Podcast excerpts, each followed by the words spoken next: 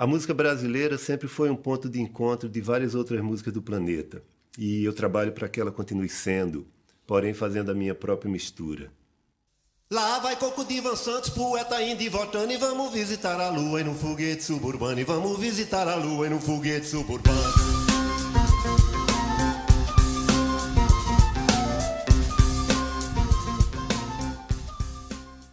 Estava acontecendo muita coisa nos anos 70 Após a Tropicália, a música brasileira vive um momento de abertura. De um lado, bandas como Os Mutantes, sem a Rita Lee, O Som Nosso de Cada Dia, A Barca do Sol e O Terço miram no rock progressivo. Por outro lado, bandas como os Novos Baianos seguiram na mistura de pop com bossa nova e, é claro, muito violão. Década também dos primeiros álbuns de nomes como Alceu Valença, Geraldo Azevedo e Belchior. Já na Paraíba, eram comuns os festivais de música competitivos, que nem os que ocorriam no Rio de Janeiro e em São Paulo. O movimentado Teatro Santa Rosa abrigava shows de artistas nacionais.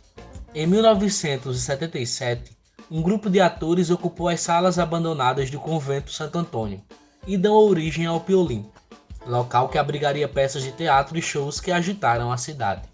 Zé Ramalho e Elba, Alex Madureira e Cátia de França estão no início de suas carreiras, onde começam a explorar a mistura de elementos da sonoridade nordestina com o rock e o pop. Foi nesse contexto que Ivan Santos, tema do nosso episódio de hoje, começou a trabalhar com música.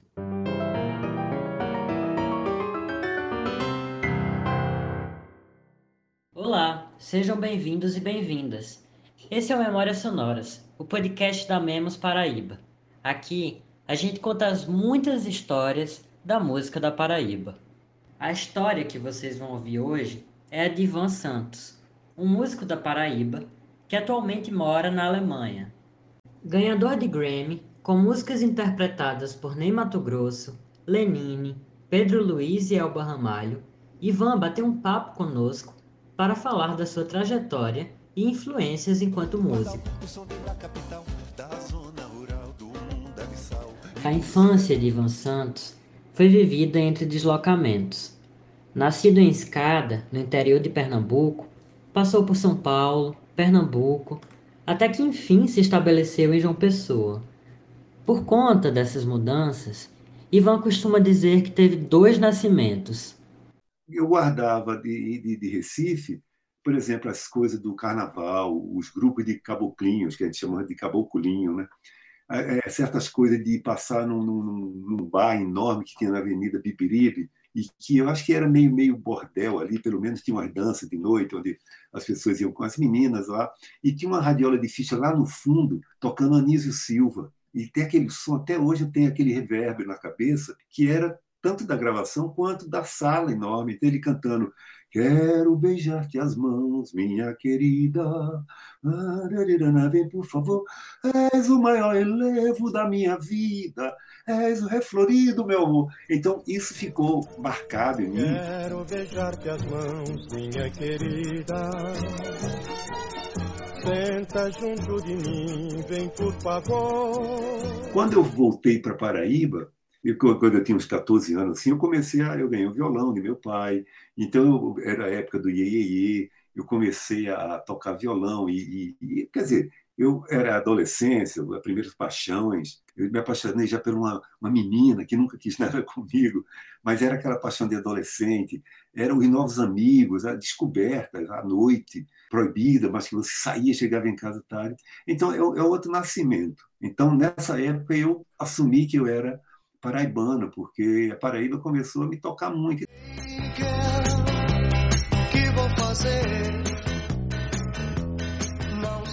Eu, eu, comecei a aprender a tocar violão na época do Iê, então era uma coisa assim de você sentar no muro, né? Que é muito essa história de sentar no muro. A gente na rua Pedro Alexandrino, a gente tinha um, tinha um, eu morava ali perto e eu era amigo de uma rapaziada que então a gente se encontrava e eu comecei a tocar violão e eu conheci, eu tinha um amigo da, da escola, eu fiquei amigo do irmão dele, era um cara bem, informado, inteligente, criativo, Nando, Nando Santos, né, Fernando Santos. E a gente começou a foi o meu primeiro parceiro, né? Ele começou a escrever letra, eu não sabia fazer letra. E a gente sentava no muro e ficava tocando. E vizinho a ele morava um cara chamado Diniz. E tinha um cara chamado Zé Wagner, que era meu colega no grupo escolar Zumira de Novaes, que era ali perto também, não existe mais. E Zé Wagner era um cara muito. Zé Wagner, ele, como ele ficou conhecido, mas para a gente era Wagner. Wagner era muito, tinha muito ritmo, era um cara muito muito criativo assim, dizer, vamos fazer um, rock. Ele já começava, a gente fazia um rock em cinco minutos. E tal, ele pegava o violão, tinha ritmo. E a gente, um dia, depois que eu conheci Bema, o Diniz, a gente resolveu fazer um grupo. E assim foi criado o grupo Sopa de Bruxa. Formado por ele, Zé Wagner e Diniz, o trio cantava músicas autorais, com letras feitas em parceria com Fernando Santos, o Nando como era conhecido. E a gente participou de um festival, festival competitivo, né, no, no, no Liceu Paraibano. E a gente ganhou com essa música. E eu fiquei assustado. Eu digo, pô, essa música é um festival? Porque eu achava que tinha que ser uma coisa mais elaborada. Qual porque nessa época já. Hã? Qual era a música? Era Tanto Faz. Tanto faz, tanto faz ser ou não ser, tanto faz dar ou não dar. Era um samba, né? E eu, nessa época, eu estava ouvindo os Mutantes, eu achava que a música tinha que ir para esse lado, com esse meio Beatles e tal.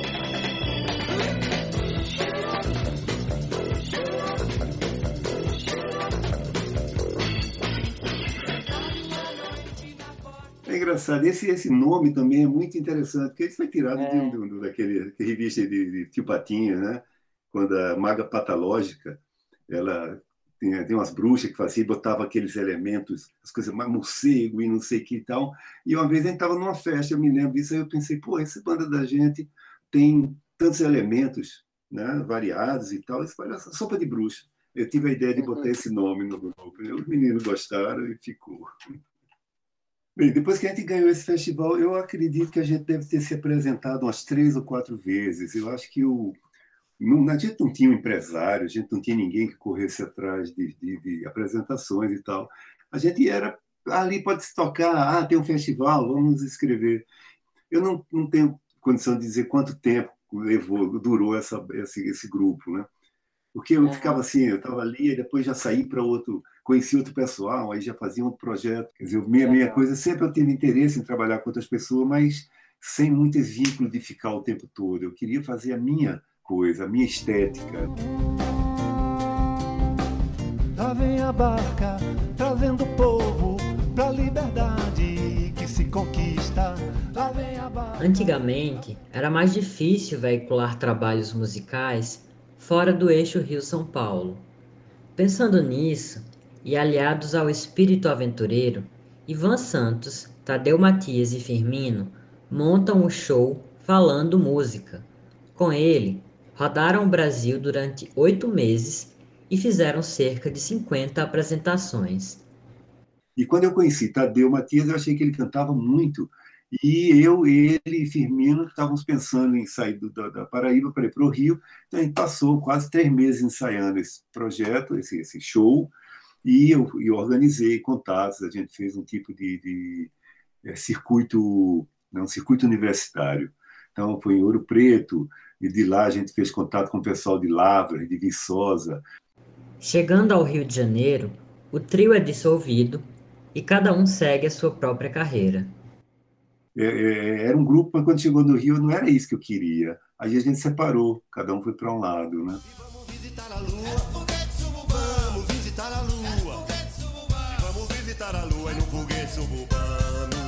E por falar nessas coisas todas, escuta só o recado que o membro honorário da Memos, o músico Jarbas Maris, mandou sobre Ivan.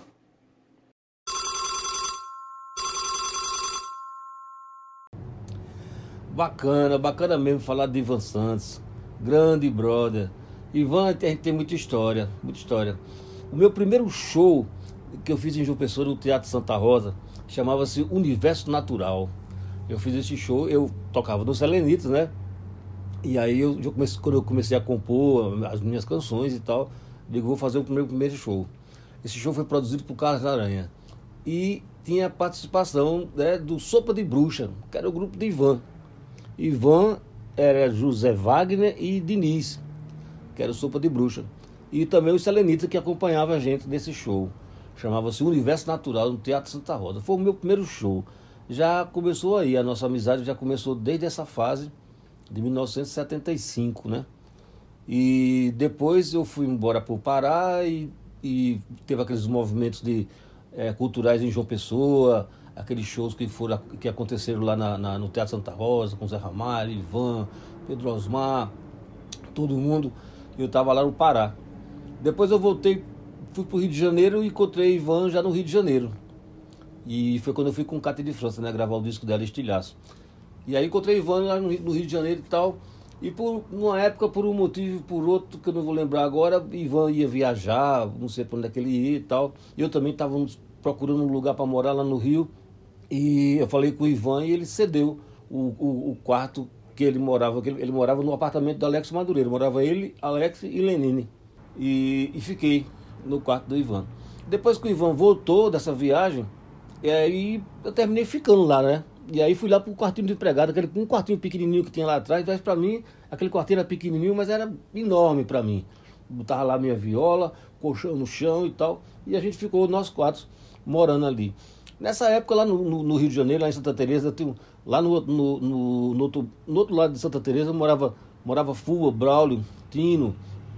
Também nessa época tava tava Cátia, passou por lá também Chico César, Pedro Osmar, é, Lula Cortes, Tadeu Matias também morava também lá, e, e, a gente. Então esse movimento era bacana. A gente fez um show chamado E lá se vão 10 a quadrão, era esse pessoal todo, entendeu? Alex Madureira de guitarra, Totônio de Bias no baixo, cada um tocava percussão quando o outro estava cantando, né? É, Lenine, Cátia de França, eu, Ivan, é, é, Celso Mendes, que é um guitarrista da gente, amigo lá, lá do Rio de Janeiro também. É, é, enfim, essa galera todinha, Tadeu, e, e quando um estava cantando, outro tocava percussão, e, e, enfim, lá se vão Quadrão. A gente detonava aquela área do Rio de Janeiro ali, na Lapa, em todos os lugares que tinha, a gente ia fazer show. Tem um show também que a gente fez chamado Quadrilha, que era eu, Ivan Santos, Cátia de França e Tadeu Matias, em Parquilagem saiu no jornal, Jornal do Brasil, uma divulgação bacana e tal. Então a gente fez muita coisa, muita coisa. A gente sempre foi bastante é, é, é, é, ligado um ao outro. E aí eu, depois dessa fase, eu fui embora para o Rio de Janeiro, para São Paulo. Eu morava no Rio, né? Eu fui embora para São Paulo. E Ivan, depois eu fiquei sabendo que ele tinha ido embora para a Alemanha. E que hoje tá, eu falo com ele direto hoje em dia. Ele está na Alemanha, está super bem, trabalhando, está com um trabalho super bacana lá e fazendo o maior sucesso dele lá na Alemanha. Eu fico muito orgulhoso dele também.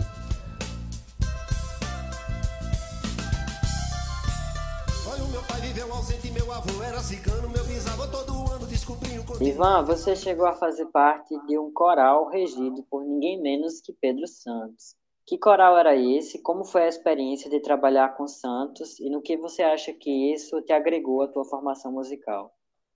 É, o, o coral que, que Pedro Santos regia era o antigo coral universitário, que era um coral muito bom, de nível. Eu fazia parte do coral da escola técnica, um coral menor, é, de estudante de lá, né? Que era Maurício Gurgel. Maurício Gurgel era o, o diretor. Foi muito legal para mim essa experiência trabalhar com vozes. Aí eu fui convidado para participar do, do, do, Madrigal Paraíba, que eu acho que é uma coisa foi ligada ao Estado. Então vieram do coral universitário, que eram pessoas mais velhas do que eu. Era, era um grupo, super grupo, mas precisava de baixo, e eu fui cantar baixo. Né? E Pedro Santos é, é, é, tinha uma visão muito diferente de, de, de, de, coral, que eu já estava acostumado, coral da escola, um repertório. Era uma coisa bem mais ousada, né? As peças eram muito difíceis também. A gente cantava uma, um repertório de, uma, muitas é, peças de José Siqueira, que é um maestro paraibano, mas era um cara que escrevia para orquestra. Então, quando ele escrevia para coro, era muito difícil. Então, foi um aprendizado muito grande essa disciplina. E Pedro também compunha umas músicas é, músicas contemporâneas. Não é aquele coral que ele chega com as vozes, isso não. Cada pessoa recebia um, um, um gráfico, né? o grupo aqui, os baixos recebem um gráfico.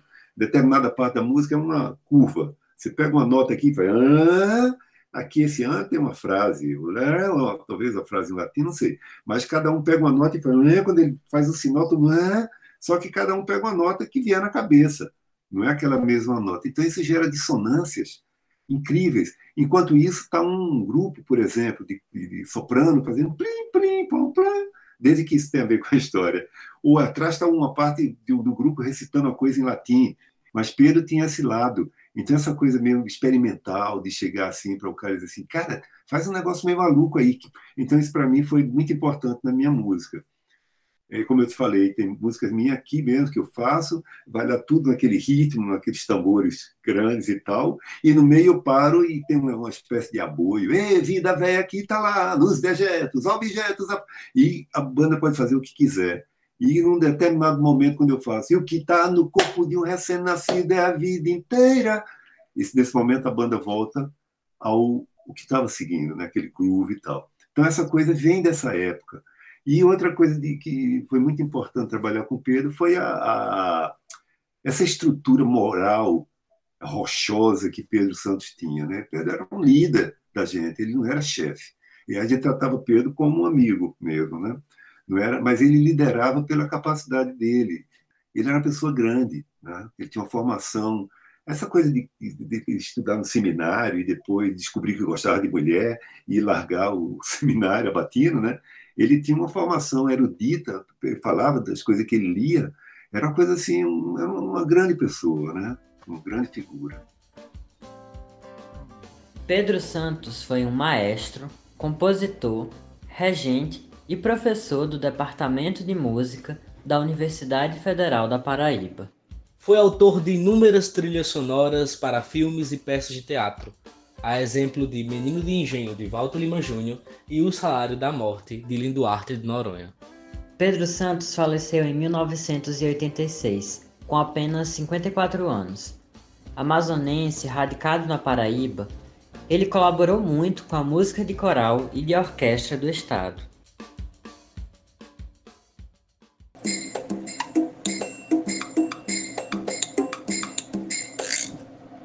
Entre as muitas parcerias de Ivan Santos está a canção Ninguém Faz Ideia, junto com o Lenine. Em 2005, essa música ganhou o Grammy Latino de Melhor Canção Brasileira.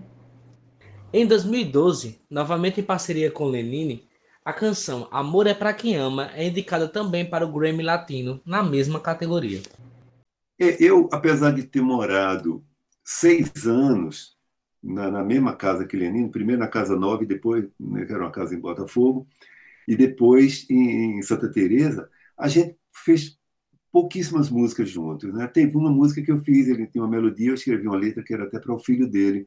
A gente dava uma opinião no outro, uma coisa que o outro estava fazendo, né? como morava junto, tinha aquelas influências ali, né? coisa no ar.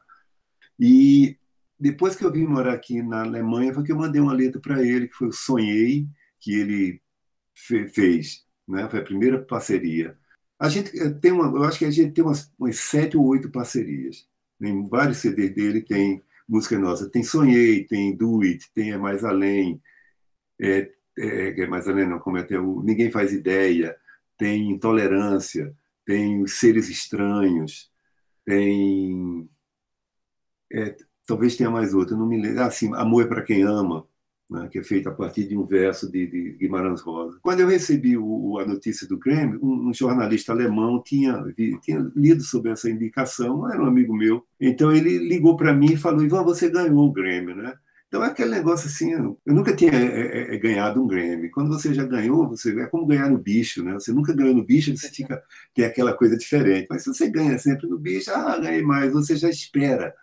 Quer dizer, o Grammy para mim dizendo que a, a, nossa música foi a melhor do ano, é, você fica, ó, oh, que bacana e tal, mas claro que não, com certeza não foi a melhor música brasileira naquele ano, mas também eram milhares de composições que acontecem, mas é uma questão, é um prêmio da indústria. Para mim é um reconhecimento de um bem, bem importante de uma coisa que eu fiz, mas não é aquele negócio que me levantou o ego e tal. Eu pensei assim, ah, isso pode abrir algumas portas até hoje isso funciona. Eu fiz uma turnê na, na Índia, dois anos atrás, então eu, eu era o Grammy winner lá.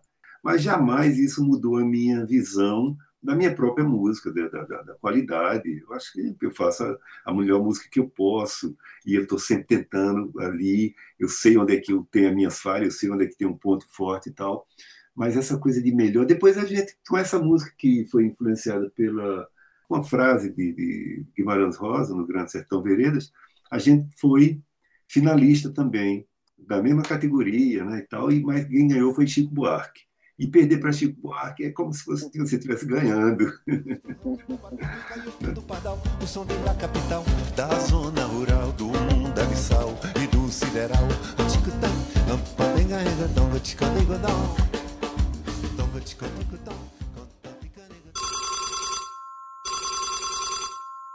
Salve, salve Paraíba! Eu sou Alex Madureira músico, compositor, guitarrista e tal. Eu estou aqui passando para dar um depoimento para a Associação Memória Musical da Paraíba, a MEMOS PB, que nesse episódio ele aborda a trajetória do nosso grande músico, compositor, cantor, figura da melhor qualidade, um irmão, um amigo, tudo que você pensar de bom é esse cara. O nome dele é Ivan Santos, é um músico aqui da Paraíba, radicado na Alemanha, a gente, eu, ele, Lenine, fomos embora para o Rio de Janeiro há um bom tempo atrás. Hoje em dia, Ivan reside na Alemanha e continua seu trabalho musical lá pela Europa. É um cara que já ganhou um Grêmio internacional com Lenine. Um cara que tem um trabalho fantástico. Eu tenho maior honra de ser amigo desse cara, porque além de tudo é um coração enorme, um músico super talentoso, não é nem um letrista, é um poeta. o cara escreve bem pra caramba.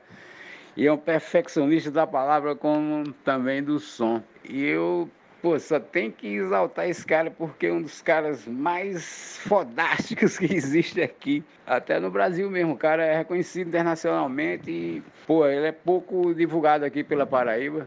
Eu acho importantíssima essa essa atividade da, da memória musical da Paraíba mesmo para fazer esse levantamento e criar esse conteúdo de memória, né, velho, dos artistas, dos músicos, tal. Ivan Santos, para mim é um, sabe, uma coisa fantástica, um cara que moramos juntos no Rio, tocamos, temos composições juntos, somos parceiros em várias canções e ideias, tal. E queria agradecer a presidente Ana Elvira por ter lembrado desse fantástico, desse cara incrível e que não conhecer, procure nas plataformas que tem Ivan Santos, um trabalho fantástico, cara, um grande parceiro, um grande ser humano, uma figura incrível. Parabéns a Memos por ter colocado esse grande artista aí na memória do paraibano, ok? Um abraço para vocês, tudo de bom.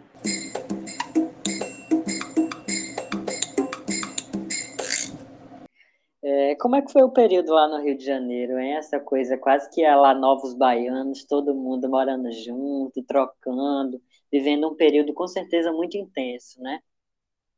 Sim, exatamente isso que você falou. Era a história meio de comuna, né? Então a casa da gente era uma, era uma zona. Primeiro a gente morou num quarto, dois quartos, né? Que via, moravam cinco, porque sempre o um músico que vinha ensaiar então eu dormia numa rede, no chão tinha, eu tinha que ter cuidado porque embaixo da rede tinha um colchão, o baixista dormia lá. Então foi uma coisa assim de muito de, de, do Rio de Janeiro, que era aquela coisa distante que você via em filmes, em novelas e tal. De repente você está lá. Então você está ali na cena, você está num lugar onde a gente ficava na praia, que era a praia no Posto 9, onde os artistas se reuniam. Então lá está Caetano Veloso ali conversando com Nelson Mota, está não sei quem aqui, o cara da banda tal e tudo. E não é aquele negócio de tietar o cara, o cara ia para aquele lugar, aquele ponto, porque ele sabia que ninguém ia encher o saco dele. Ficava mais o pessoal da, da classe artística, é onde rolava as informações. Que então, uma festa na casa de alguém, ou show ali, você fazia amizade, você fazia o lado social, alguma coisa de trabalho. Então, essa chegada no Rio foi muito importante. Chegamos os três, né, praticamente, eu, Lenine e Alex, apesar de não termos ido juntos, então era aquela unidade. Então de noite ia na casa de alguém tocar as nossas músicas e conhecia outras pessoas e tal. E, e, foi muita malandragem também, aquele sonho, as meninas. Era muita, muita, teve muita, muita. Eu não digo perda de tempo, porque tudo que você consome e lhe faz feliz não é uma perda de tempo, mas a música perdeu um, tempo porque eu era disciplinado até um certo ponto e depois eu ficava meio, meio preguiçoso, eu era desestruturado, eu era totalmente desestruturado. Com o passar do tempo, eu fui me organizando, mas eu, eu comecei a me estruturar profissionalmente aqui na Alemanha. Foi onde eu, eu virei cantor, virei músico, porque a gente todo fim de semana tinha trabalho. E o menino, ele foi, foi apanhado numa rede de cordão, surpreendido no cegando caminhão.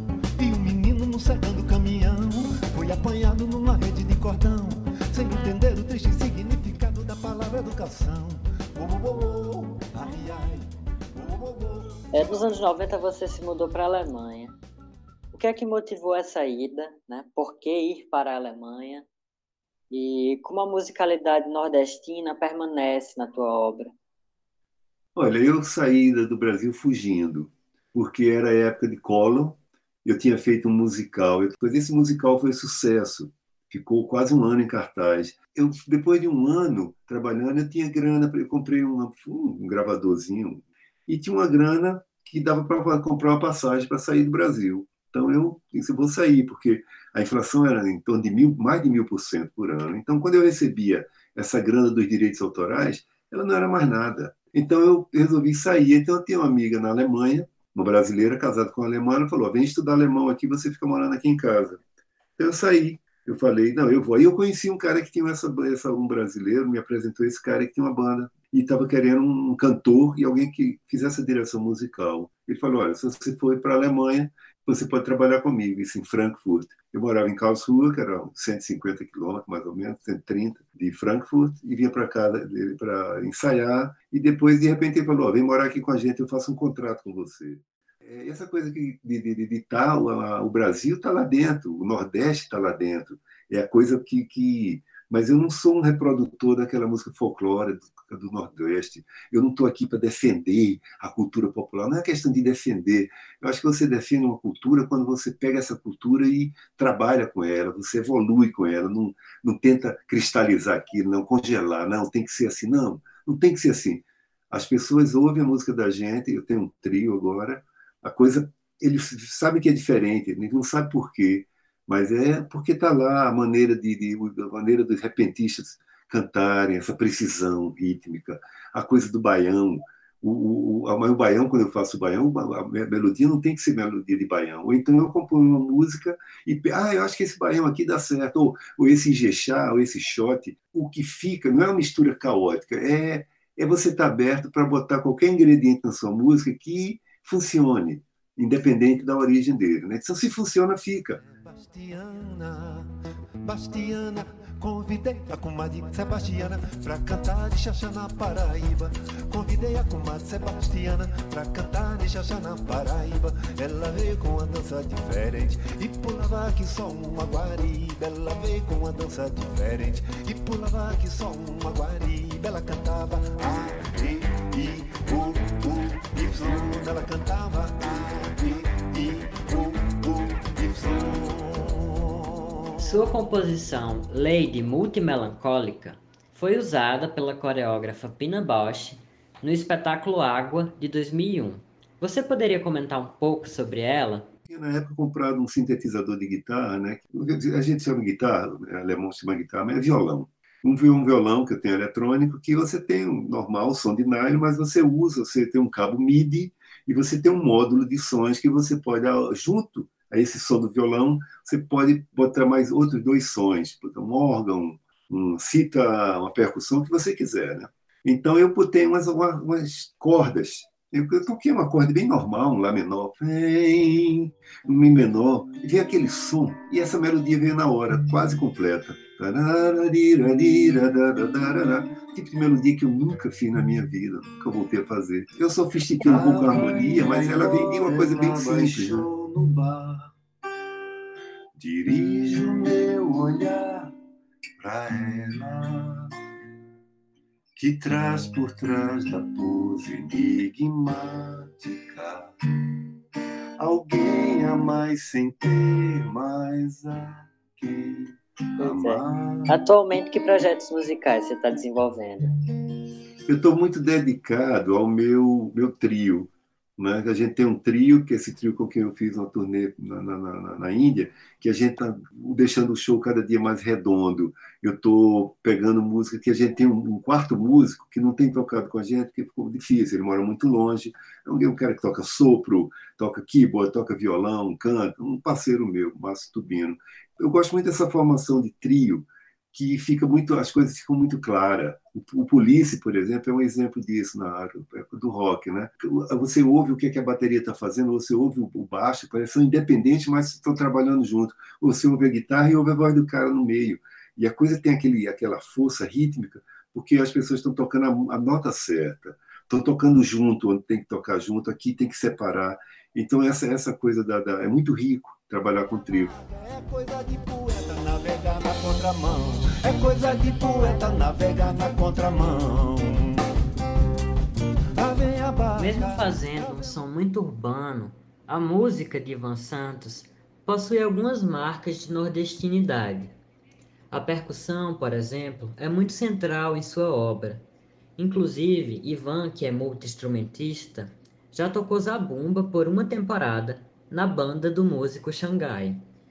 Eu acho que assim, essa percussão grave, eu percebo na tua música. Às vezes você faz o ritmo do rap, faz a batida, mas é como se o que estivesse fazendo a batida fosse uma zabumba. É muito engraçado. É isso aí, você, você, uma coisa que você, você sacou bem, Walter, porque eu tenho essa, essa paixão pela percussão grave, sabe? Uhum. Eu penso sempre em tambores, tambores grandes, fortes. Depois, quando eu conheci o maracatu, aí é que a paixão ficou maior ainda.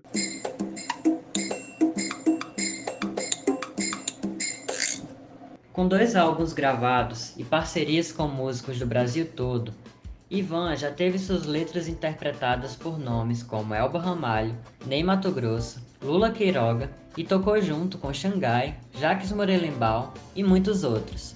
Toda a trilha sonora desse episódio utilizou apresentações do Ivan Santos Trio. E por falar nisso, Ivan fez uma playlist pra gente, onde indica algumas de suas composições. O link da playlist está na descrição desse episódio. Esse foi o Memórias Sonoras, contando mais uma história da música da Paraíba. Eu sou o Walter Arcela. Eu sou o J. Jonas Mangueira e até a próxima.